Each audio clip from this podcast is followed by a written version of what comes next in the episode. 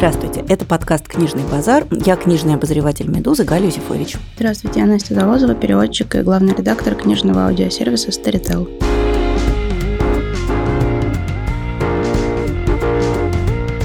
И сегодня мы будем говорить о романе замечательного, выдающегося американского писателя Майкла Каннингема, который называется «Дом на краю света». Я позволю себе очень маленькую личную историю, связанную с этим романом. Когда этот роман только вышел на русском, я тогда еще очень юный и начинающий литературный критик написала на него рецензию. И эта рецензия была, видимо, проникнута каким-то таким нечеловеческим чувством и любовью, что после нее мне предложили работу, и я стала уже настоящим литературным критиком, который которого есть постоянная площадка, тогда это был журнал «Итоги», и постоянная зарплата, что тоже для литературного критика большое чудо и счастье. Поэтому некоторым образом этот роман и вообще Майкл Каннингем являются моими какими-то такими проводниками в профессию, и за прошедшие годы любовь моя к этому тексту совершенно не ослабла. «Дом на краю света» – это второй роман Майкла Каннингема, с которого, собственно говоря, началась его известность и популярность. Хотя, наверное, наибольшую славу ему принес роман «Часы», за который он получил Пулицеровскую премию, который был совершенно блистательно экранизирован. Тем не менее, «Дом на краю света», как мне кажется, в некотором смысле для Каннингема роман более по-хорошему типичный. В нем, как мне кажется, вообще проявлена вся суть писателя Каннингема, вся его каннингемство, все его, оно максимально ярко выражено в этом, ну, фактически первом заметном романе. Это роман, который рассказывается на несколько голосов. И два главных голоса – это Джонатан и Бобби. Они растут в штате Кливленд. У каждого из них, в общем, по-своему трагическая семейная история. Точнее, у Бобби она прям трагическая, а у Джонатана она просто такая довольно унылая, потому что он растет с родителями, которые не любят друг друга. Они, Бобби и Джонатан, становятся друзьями в детстве. Джонатан, который гей, он влюбляется в Бобби, и они как-то сексуально экспериментируют так трогательно и почти по-детски. Потом их пути расходятся, Джонатан уезжает учиться в Нью-Йорк, а Бобби остается фактически жить с родителями Джонатана. Потом они снова встречаются в Нью-Йорке и образуют такой своеобразный любовный треугольник. Третьей в их компании становится не юная девушка Клэр, которая сильно старше их обоих, которая некоторым образом влюбляется влюблена в Джонатана и которая становится возлюбленной Бобби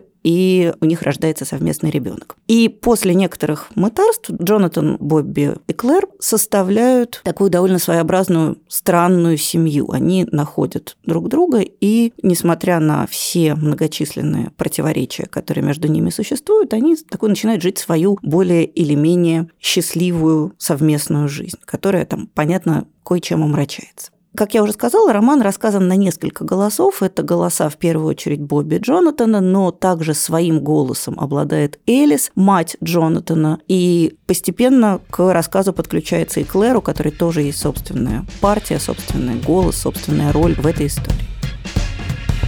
На самом деле, если смотреть на этот роман с точки зрения такого нормального классического литературоведения, он поражает какой-то своей удивительно странной композицией. То есть он выстроен так, как обычно добрые люди романы не выстраивают. Если это роман про взрослых людей, то тогда непонятно, почему в нем столько детства. Примерно половину всего времени герои то и делают, что взрослеют. А если это роман про детство и взросление, то тогда совершенно как-то избыточной оказывается вторая половина с ну, взрослой жизнью героев. То есть это такое какое-то прям жесткое нарушение нормального канона. Либо дети росли, росли, росли, росли и выросли, на этом все заканчивается, либо краткая предыстория, откуда они такие взялись, основной акцент на их взрослой жизни. А вот Каннингем выбирает такую очень, на мой взгляд, нетиповую конструкцию, в которой и детство с взрослением, и зрелость с каким-то вообще с формированием личности оказываются равноправными. Мне кажется, такая композиция обусловлена тем, что в первую очередь это роман про разные типы семьи. Просто в первой части романа идет речь про один тип семьи, это такой традиционный и подчас очень унылый, потому что традиционная семья часто получается от необходимости, как мы да, явно... От безысходности. От безысходности, да, как мы явно видим на примере родителей Джонатана. И когда рассказ об этой семье исчерпывает себя, и когда Бобби и Джонатану удается установить между собой отношения, которые гораздо теплее любых семейных отношений,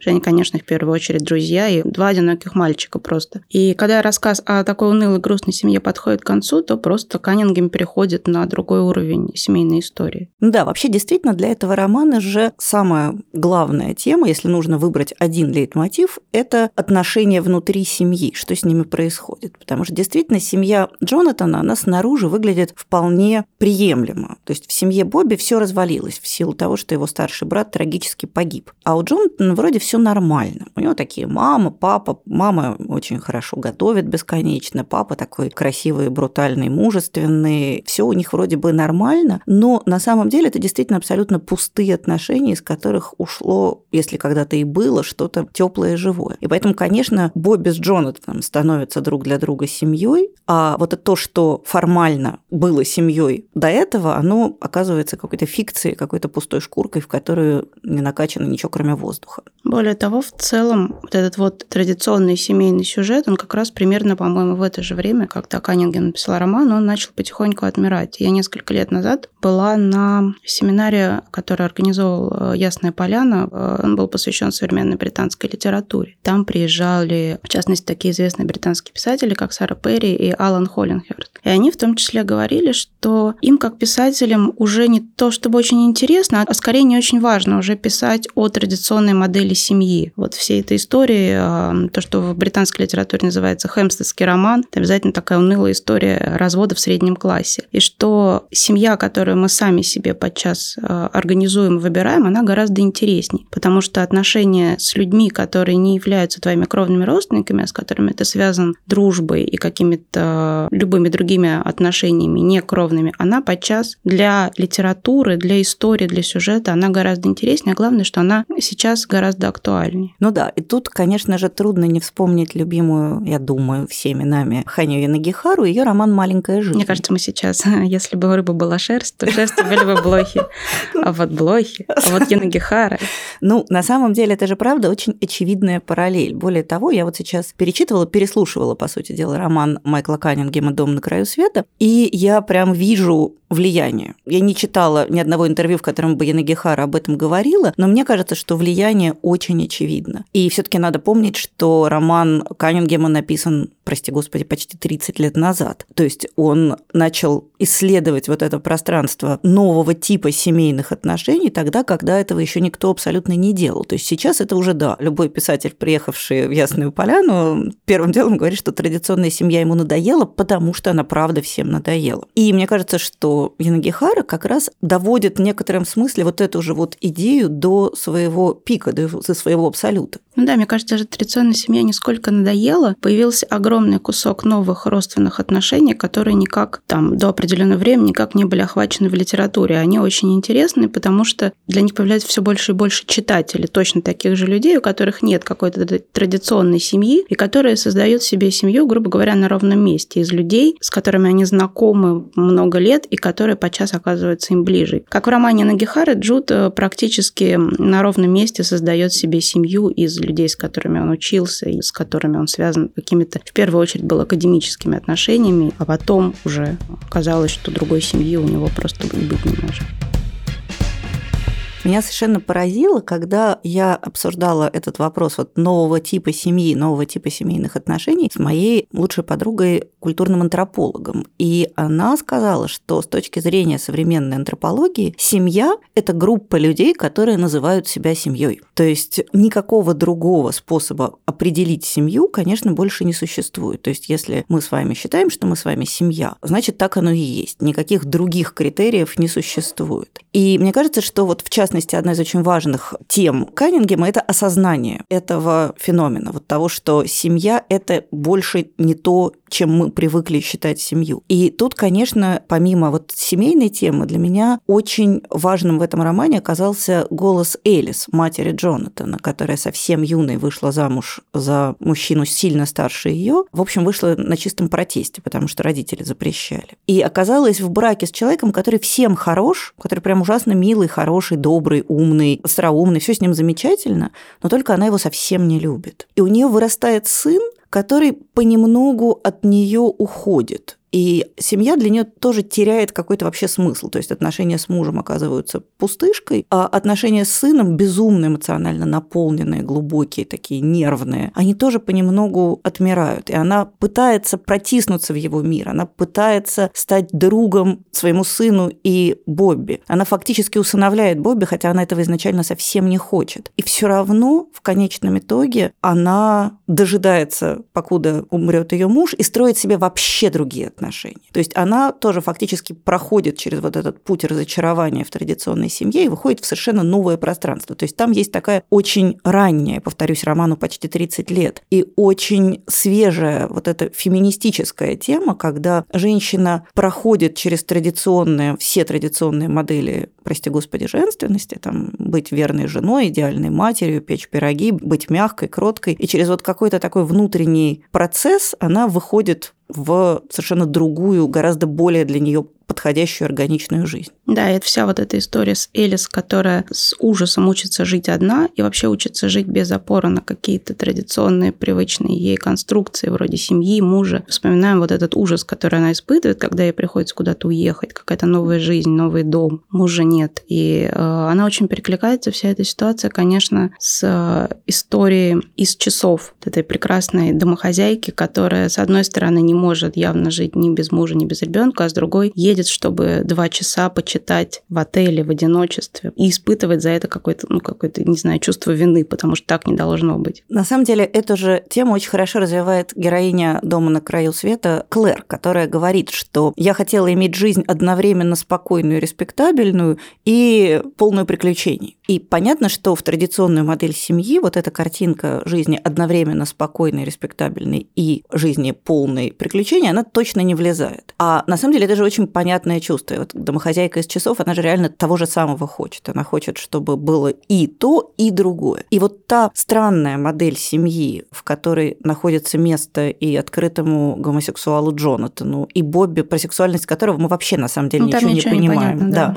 Он какой-то асексуальный, очевидно, и, в общем, кто позовет, туда он и идет. Бобби такой немножко вот он прям а, тюфяк, если ну, конечно. честно. От него не ждешь каких-то серьезных поступков, скорее он идет по направлению ветра. Я читала какую-то рецензию, одну из первых рецензий в Нью-Йорк Таймс, когда роман вышел. Там было указано, что, ну надо же, Бобби обычно в диалогах, пишет автор рецензии, но он, не, в общем, не блещет в диалогах. Он там, угу, ага, да, а. А когда у нас, собственно, получает голос Бобби, то выясняется, что он говорит красивым голосом Каннингема сразу. Но мне как раз кажется, что это очень правдоподобно, потому что, как известно, есть люди, которые прекрасно думают, прекрасно пишут, но при этом не могут, не знаю, открыть рта и связать двух слов. Но Бобби как раз вот он весь, как мне кажется, в этом. То есть у него вся жизнь происходит внутри в голове, а так он почти ничего не делает. Мне кажется, что если уж мы говорим о Бобби, то нельзя не упомянуть о том, что да, он внутри себя говорит прекрасно сложно и по-каннингемски. Снаружи он выглядит таким простоватым лузером, но у Бобби есть еще одно очень важное свойство. Бобби живет в музыке. Он, когда он принимает, наконец, ну, фактически, когда родители Джонатана принимают решение Бобби, наконец, выгнать в большую жизнь, и он в эту большую жизнь отправляется, он берет с собой небольшой рюкзак с одеждой и два чемодана пластинок которые они с Джонатаном прут по лестнице с огромным усилием. И приперев, обнаруживают, что у Джонатана нет проигрывателя, только кассетник. И прежде чем разобрать вещи, они отправляются в магазин для того, чтобы купить несколько кассет, без которых Бобби просто не может жить. То есть, на самом деле, большая часть его какой-то вот этой психоэмоциональной жизни, она завязана на музыку. Он удивительно глубоко ее чувствует, он фактически, это его способ разговаривать. Когда он хочет выразить какое-то свое состояние, он выбирает определенную композицию, чтобы она звучала. Конечно, это тоже очень важная тема внутри романа. Это тема того, что каждый человек может выражать себя разными способами. Они все делают это по-разному. Бобби выражает себя через музыку. Клэр, она такая экстравагантная, она очень странно одевается, она странно красится, она сама делает какую-то странную бижутерию из непонятно какой дряни, найденной на помойке. А Джонатан, он как раз такой наиболее традиционный, он вербальный, он словами разговаривает. И то, что вот такие разные люди с такими разными разными способами презентации себя оказываются все вместе, мне это вот прям очень сильно напомнило действительно маленькую жизнь Янагихары, в которой фактически та же самая модель. И точно так же, как у Янагихара, у Каннингема, есть вот этот вот э, очень уютный элемент, то, что Элиф Батуман назвала в своей рецензии lifestyle порно. Mm-hmm. Потому что когда, наконец, Бобби, Клэр и Джонатан съезжаются, они обустраивают, наконец, этот свой дом, это же просто одно из самых, как мне кажется, лучших мест в романе. Точно так же, как у Янагихары, когда съезжаются Джуд и Виллем, они обустраивают этот свой прекраснейший лофт, подаренный им Ричардом, ну, как подаренный, сданный там с какие-то небольшие деньги. И вот это вот сам процесс, когда ты можешь себе устроить семью из ничего, с нуля, и он оказывается почему-то вот во всех книгах такого типа самым, как мне кажется, прекрасным и уютным. Да, но в отличие от «Маленькой жизни», где у героев практически ни у кого ведь нет детей, у этой троицы появляется ребенок, маленькая дочка, которую они все любят какой-то совершенно безумной истерической любовью. Я как раз с большим удовольствием себе представляла, как вот эта девочка будет расти, как она будет взрослеть, окруженная такой дополнительной дозой любви в такой очень странной, нетрадиционной семье, в которой, тем не менее, она является бесспорным центром и объектом всеобщего обожания. Она их общая дочь, хотя биологически понятно, что она дочь только двоих из трех. Да, ну, по-моему, сильнее все как раз любят ее Джонатан, который который как раз и больше всех мечтает о традиционной семье, и который вот очень странно, ему очень близки все эти традиционные ценности. Ему хочется настоящую семью, и детей, и дом, и, как видим, этого, в принципе, можно достичь. Но только он родился геем, и поэтому ему приходится каким-то способом вот в этом все еще довольно гомофобном обществе, потому что, если вы помните, он же там, например, родителям не говорит про свою гомосексуальность, и отец вообще ничего про это не знает. Мать как бы знает, но тоже никогда они про это не могут даже поговорить, потому что общество того времени, даже американское общество того времени как-то так нервически в эту сторону поглядывает. Поэтому ему приходится искать какие-то вот альтернативные модели, он в конце концов находит. И самое классное, что эта их семья, она открытая, в нее можно попасть. Ведь проблема такой традиционной семьи, что вот мама, папа, двое детей, бабушка и дедушка, в нее же нету входа снаружи. Ты не можешь стать еще одним сыном, ты не можешь стать еще одной бабушкой. А вот их семья, она прекрасно открытая. Когда один из бойфрендов Джонатана, Эрик, который болен спидом, попадает в тяжелую безвыходную ситуацию, они фактически его к себе принимают. И понятно, что это вообще такая работающая модель. Они готовы взять еще кого-нибудь, кого-нибудь, кто хочет быть частью их дома на краю света. То есть это, мне кажется, очень утешительная картина такой семьи, в которую можно прийти, приуютиться, и лисичкой со скалочкой войти и постепенно стать неотъемлемой частью. Мы будем понемногу переходить к разделу нанесения посильной пользы нашим дорогим слушателям. И я бы хотела в пандан к «Дому на краю света» Майкла Каннингема порекомендовать роман современной, совсем молодой американской писательницы Хлои Бенджамин, который называется «Бессмертники». На русском он вышел в прошлом году в очень хорошем переводе Марины Извековой, что называется «Можно брать совершенно спокойно читать на русском». Это история четырех детей из одной семьи, два брата и две сестры, которые в раннем детском возрасте сбегают от родителей для того, заглянуть к гадалке, поселившейся в соседнем доме. Они, в общем, ничего особо хорошего, да и плохого от этого сюжета не ожидают, им просто забавно. Они заходят к ней, и каждый из этих четырех детей получает предсказание собственной жизни. Точнее, они получают точную дату собственной смерти, каждый из четверых. Дальше история как бы расчетверяется, и каждый из вот этих детей начинает жить собственную жизнь, отрабатывая это самосбывающееся пророчество. Самый младший, который гей, он понимает, что раз ему жить так мало, он сейчас должен срочно сбежать из своего респектабельного еврейского нью-йоркского дома, отправиться в Сан-Франциско и там прожить свою короткую, яркую, горячешную жизнь, потому что что ему еще остается, если жить ему всего, там, не знаю, 20 лет. И, собственно, выполняет с большой точностью это пророчество. Действие происходит в 70-х годах. Его вторая сестра получает чуть более щедрое пророчество. Она страшно увлечена фокусами и магией. Она мечтает стать великим фокусником. Ну и, в общем, тоже эта ее увлеченность магией, она толкает ее фактически навстречу собственной смерти. Ну и с каждым из них происходит что-то такое. Мне эта книга книга кажется созвучной Каннингему, хотя, честно, надо признать, что «Труба пониже, дым пожиже». Тем, что, во-первых, в ней очень похожие декорации. В ней есть очень многое из того, вот эти 70-е, 80-е годы Америки, в которые то же самое, что есть в романе. Кроме того, там есть вот эта странная история отношений между кровными родственниками, которые оказываются между собой связаны какими-то совершенно нетипичными узами. Например, вот девушка-фокусник и юноша гей, они друг другу несравненно ближе, чем старшие их брат и сестра. Их самая старшая сестра, которая проживает самую длинную жизнь и становится ученым-геронтологом, она тоже находит в себе какие-то другие связи. То есть мне кажется, что это книга, в которой тоже отрабатывается вот эта тема новых, других альтернативных моделей семьи, в которые осколки семьи традиционной входят, но не полностью исчерпывают. Она любопытная, она очень легко, незатейливо написанная, она, конечно, совсем не такая глубокая, большая, масштабная, как романы Майкла Каннингема, но мне кажется, что если вам немножко не хватило вот этой атмосферы, и вы хотите еще посмотреть на то, как разные люди строят разные семейные модели, то «Бессмертники» Хлои Бенджамин можно брать. Я бы хотела начать свою рекомендацию с романа, который у нас прошел, как мне кажется, совершенно незамеченным, а до обидного незамеченным. И более того, с писателя, который у нас прошел, опять же, до обидного незамеченным. Притом, мне кажется, это самый великий ирландский писатель на данный момент и один из самых э, таких крупных британских писателей э, современности. Речь идет о Себастьяне Барри и его романе «Бесконечные дни». Надо сказать, что э, незамеченным Барри прошел только у нас, потому что его роман «Бесконечные дни» получил, когда он вышел, сразу две награды Коста. Премия Коста – это такая довольно престижная премия, которая вручается раз в год за лучшую британскую книгу. И ее можно получить два раза. Соответственно, а, вначале выбирается премия Коста по каким-то категориям, и вот Барри получил премию Коста в номинации «Лучший роман года». И потом из всех победителей выбирается как бы Роман Романович года. Самый-самый роман года. И вот Барри в том же году получил и Косту книга года вообще. Это действительно один из самых а, прекрасных его романов, потому что Барри тот писатель, который как бы вот бывают писатели, которые с каждым годом идут на убыль, а Барри наоборот он как-то очень сильно раскрылся. И этот роман, который у нас вышел в прекрасном переводе Татьяны Боровиковой, и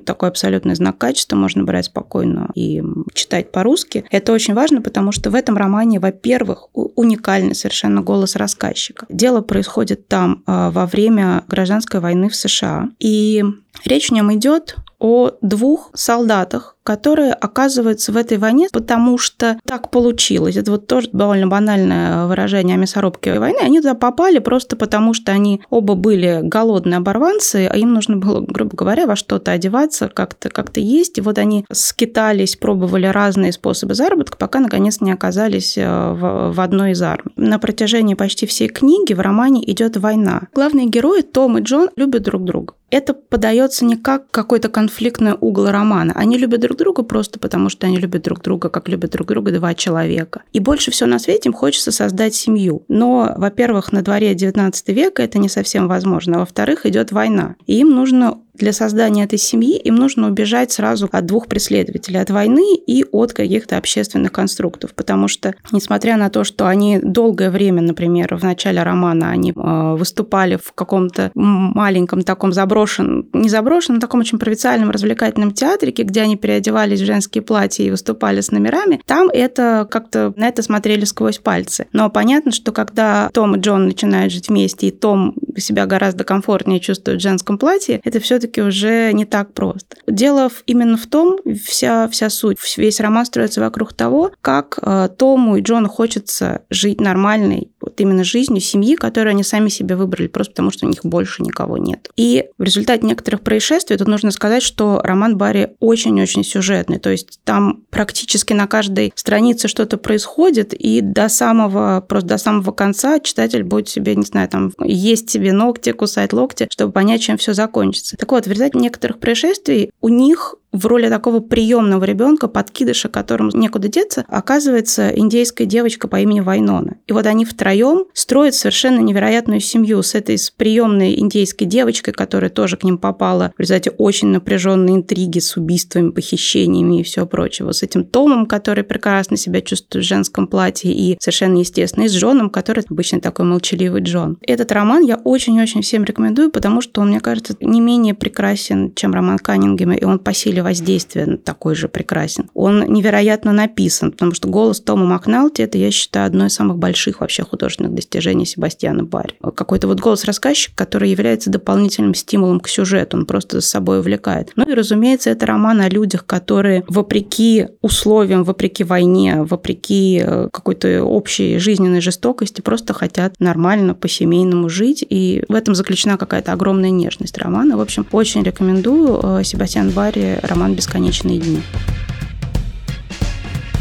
Я хочу порекомендовать роман совсем свежий, вышедший на русском буквально пару месяцев назад. Это роман испанского писателя Фернандо Арамбуру, который называется «Родина». В нем как раз таки рассматриваются очень традиционные семейные модели. Собственно говоря, это история отношений двух семей на фоне баскского конфликта. У нас из нашей страны, когда мы смотрим в сторону баскского сопротивления, история вот этой фактически гражданской войны, которая происходила в стране басков, нам кажется, что это, ну так, иногда какие-то террористы что-то взрывали, а так, в общем, жизнь и жизнь. На самом деле, как мы узнаем из романа Арамбуру, все совсем не так. То есть это действительно была фактически гражданская война, расколовшая общество. И там история двух семей, которые изначально были невероятно близки, то есть это две женщины, которые были лучшими подругами в юности вместе хотели уйти в монастырь. И это история двух мужчин, их мужей, которые тоже фактически лучшие друзья с юности. Они познакомились, фактически устроили друг другу эти браки, потому что подруга хотела, чтобы ее лучшая подруга вышла за лучшего друга ее жениха и так далее. И вот этот раскол в баскском обществе, когда по одну сторону есть люди, которые хотят независимости страны басков, а с другой стороны есть люди, которые просто хотят жить свою жизнь, им не очень хочется вступать в конфронтацию, вот этот конфликт, он раскалывает эти две семьи. Все дальнейшее – это история их очень медленного примирения. Так получается, что муж одной из героинь убит баскскими террористами, и сын второй героини, судя по всему, замешан в этом убийстве. И сестра этого предполагаемого убийцы, она пытается выстроить отношения с семьей, которые пострадали. То есть это история про то, как вот эта разорванная, буквально разбитая общность, как она потихонечку, очень медленно, очень болезненно срастается. И про то, что дочь вот этого убитого героя выходит замуж за человека, с которым у них открытый брак. У нее есть какие-то увлечения на стороне, у него есть какие-то фактически легальные любовницы, а ее брат, наоборот, ни на ком не женится, потому что он страшно любит мамочку и не может маму оставить. И фактически отказывает с персональной семейной жизни. Понятно, что все и то, и другое выглядит очень странно в рамках традиционной испанской модели. То есть это такая история про принятие и примирение. И это огромный, почти 800-страничный, крайне увлекательный удивительный семейный роман, в котором в то же время очень мощно звучит вот эта тема того, что некровные связи оказываются в некотором смысле важнее, чем кровные. Разные модели счастья, они могут сосуществовать в рамках одной семьи, что чопорная испанская мама может прийти вполне себе на гомосексуальную свадьбу своего младшего сына и не чувствовать себя при этом как-то специально ужасно. Или что другая чопорная испанская мама может понять и простить человека, который который причастен к убийству ее мужа. То есть это какая-то действительно, мне кажется, очень большая, важная, человечная история примирения, принятия и согласия. И вдобавок ко всему она еще, мне кажется, очень хорошо ложится на нашу российскую действительность, в которой тоже есть много точек вот этих расколов и разломов, и про то, что человеческие отношения оказываются в конечном счете важнее. То есть мне кажется, это такая очень важная, полезная книга, в том числе важная и полезная для России. Замечательный перевод Натальи Богомоловой, Фернандо Арамбуру «Родина».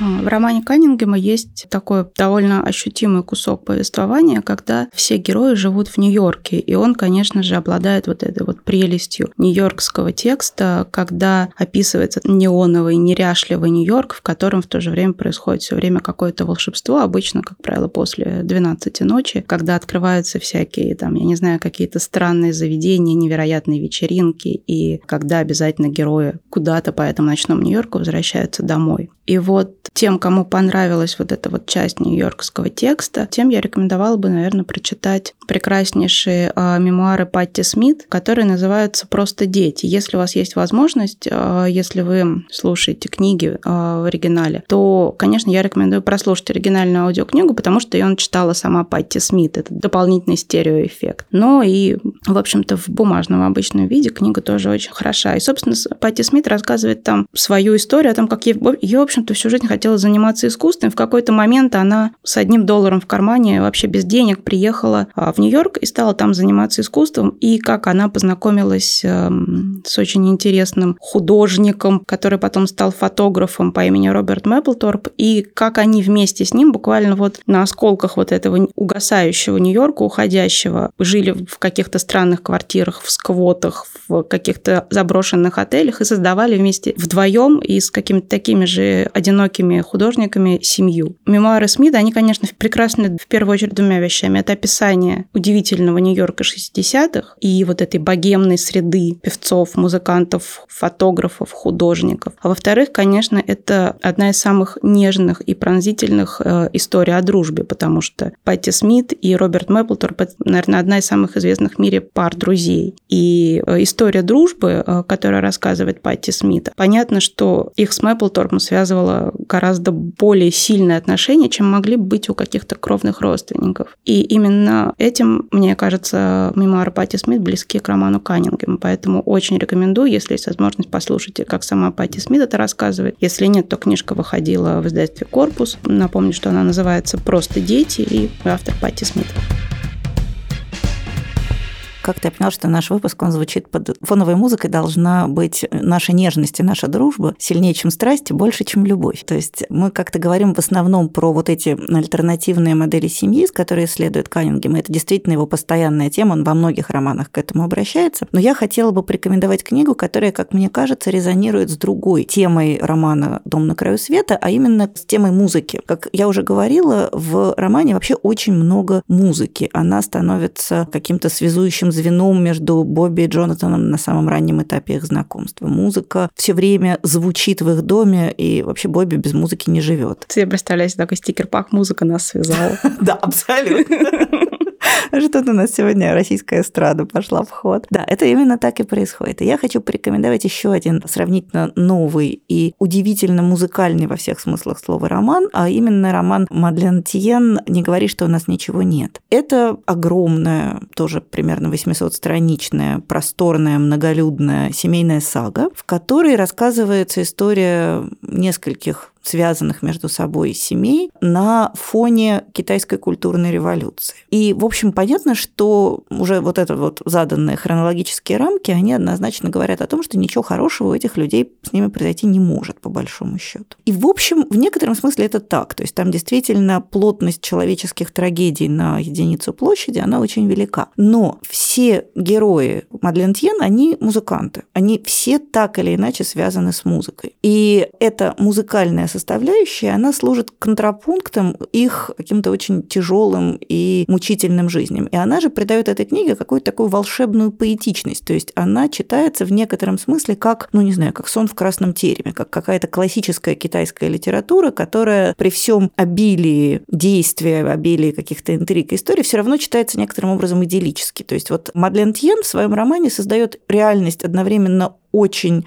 жесткую, понятную российскому, опять же, читателю, понятную, прям даже неприятно понятную, потому что все как у нас, только еще хуже. А с другой стороны, вот эта ее чудесная разлитая по тексту музыкальность, когда все герои играют, поют, э, сочиняют музыку и вообще живут в этом музыкальном пространстве, она как-то очень сильно смягчает вот эту жесть, которой роман полон. Мадлен Тьен вообще, она писательница канадская, она пишет на английском, и ее предки были из Китая и из Малайзии, то есть, собственно говоря, она по сути дела, писатель уже европейской традиции. И она в силу этого как-то очень здорово умеет вот эту китайскую классическую литературную традицию для европейского читателя трудную и как-то интуитивно непонятную, она ее как-то так нам транслирует, что она становится одновременно достоверной и при этом очень эмоционально близкой. Так что очень рекомендую. Это, мне кажется, вообще такое прекрасное зимнее чтение. Длинный, многофигурный роман со сложной историей, с такой волнующей загадкой внутри, в которой можно как-то так провалиться и там провести, не знаю, несколько счастливых дней. Мадлен Тиен не говори, что у нас ничего нет. Я продолжу рекомендовать романы про самые разные виды семьи, потому что для меня, конечно, в романе Каннингема это одна из самых интересных линий. Роман, который я хочу порекомендовать, он очень известный. Его написала совершенно мега известная писательница Элизабет Гилберт, которая, к несчастью, у нас почему-то, ну и не только у нас, в целом мире известна своей книгой «Ешь, молись, люби». На самом деле это Элизабет Гилберт великая писательница, большая такая настоящая. Просто вот э, ее такой самый, наверное, простой и лобовой нонфикшн стал стала самой популярной книгой в мире. А, но ее новый роман «Город женщин», он на самом деле, как мне кажется, гораздо сильнее, лучше, интереснее. В принципе, любая книга Элизабет Гилберт гораздо сильнее, интереснее и лучше, чем «Ешь, молись, люби». Я все это говорю к тому, что не нужно отвергать Элизабет Гилберт на том основании, что вы что-то слышали о «Ешь, молись, люби» или, или, например, прочитали и думаете, что Элизабет Гилберт – это такой человек, который прискакивает к вам на розовом пони и говорит, что а если у вас не сдалась жизнь, вам срочно нужно поехать на Бали, а вы при этом э, сидите в отрадном и пересчитываете там, не знаю, деньги на молоко последние. А, в общем, Элизабет Гилби на самом деле абсолютно очень нормальная, очень интересный человек. У нее потрясающий Инстаграм и Фейсбук, в котором она пишет такие с виду духоподъемные посты, которые, конечно, немножко отдают розовыми пони, но в целом они очень-очень правильные. И вот ее роман «Город женщин», он продолжает, э, в общем-то, сквозную тему, которую Гилберт поднимает в каждой своей книге. Это о том, как женщина может быть счастливой независимо от традиционных моделей, которые до сих пор навязывает общество.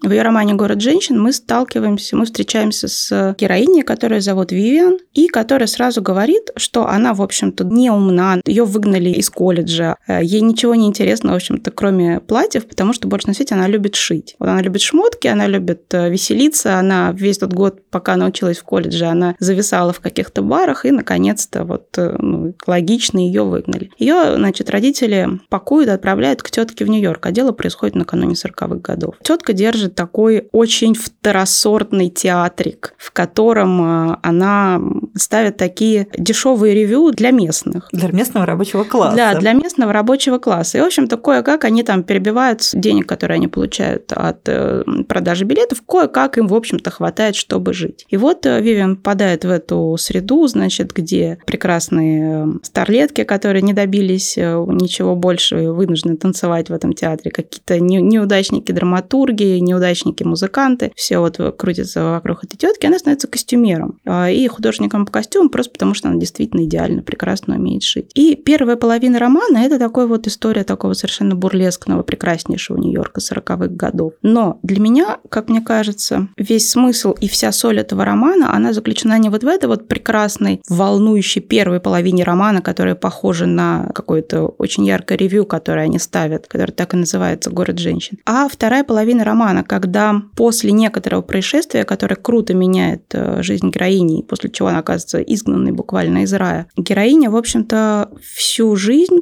не всю жизнь, но какой-то ощутимый кусок жизни пытается понять, как можно жить так, чтобы ей было хорошо, а не было хорошо кому-то еще. То есть жить ради себя, а не ради других. И вот она избегает нескольких таких традиционных ловушек социальных, то есть она почти выходит замуж, но передумывает. Она почти остается дома с родителями, она передумывает. И, в общем-то, вся вторая половина романа – это такой медленный рассказ о том, как человек сам себе создает ту жизнь, которую он хочет так, как он хочет, и с той семьей, которую он хочет. Потому что вторая половина романа – это история о том, как Вивиан, в общем-то, создает успешный бизнес и живет с э, своей подругой, которая совладелец этого бизнеса, воспитывает ее ребенка, и у них получается такая совершенно нормальная, прекрасная, очень любящая, дружная семья. И несмотря на то, что вторая половина романа, она по тональности такая более сдержанная, более трагичная, все-таки они вот эти две разные половины романа, в целом текст очень прекрасно дополняет, и если вы еще не читали, я очень советую. Есть аудиоверсия, которую прекрасно читала Алена Долецкая, если еще не читали, не пропустите «Город женщин» Элизабет Гилберт.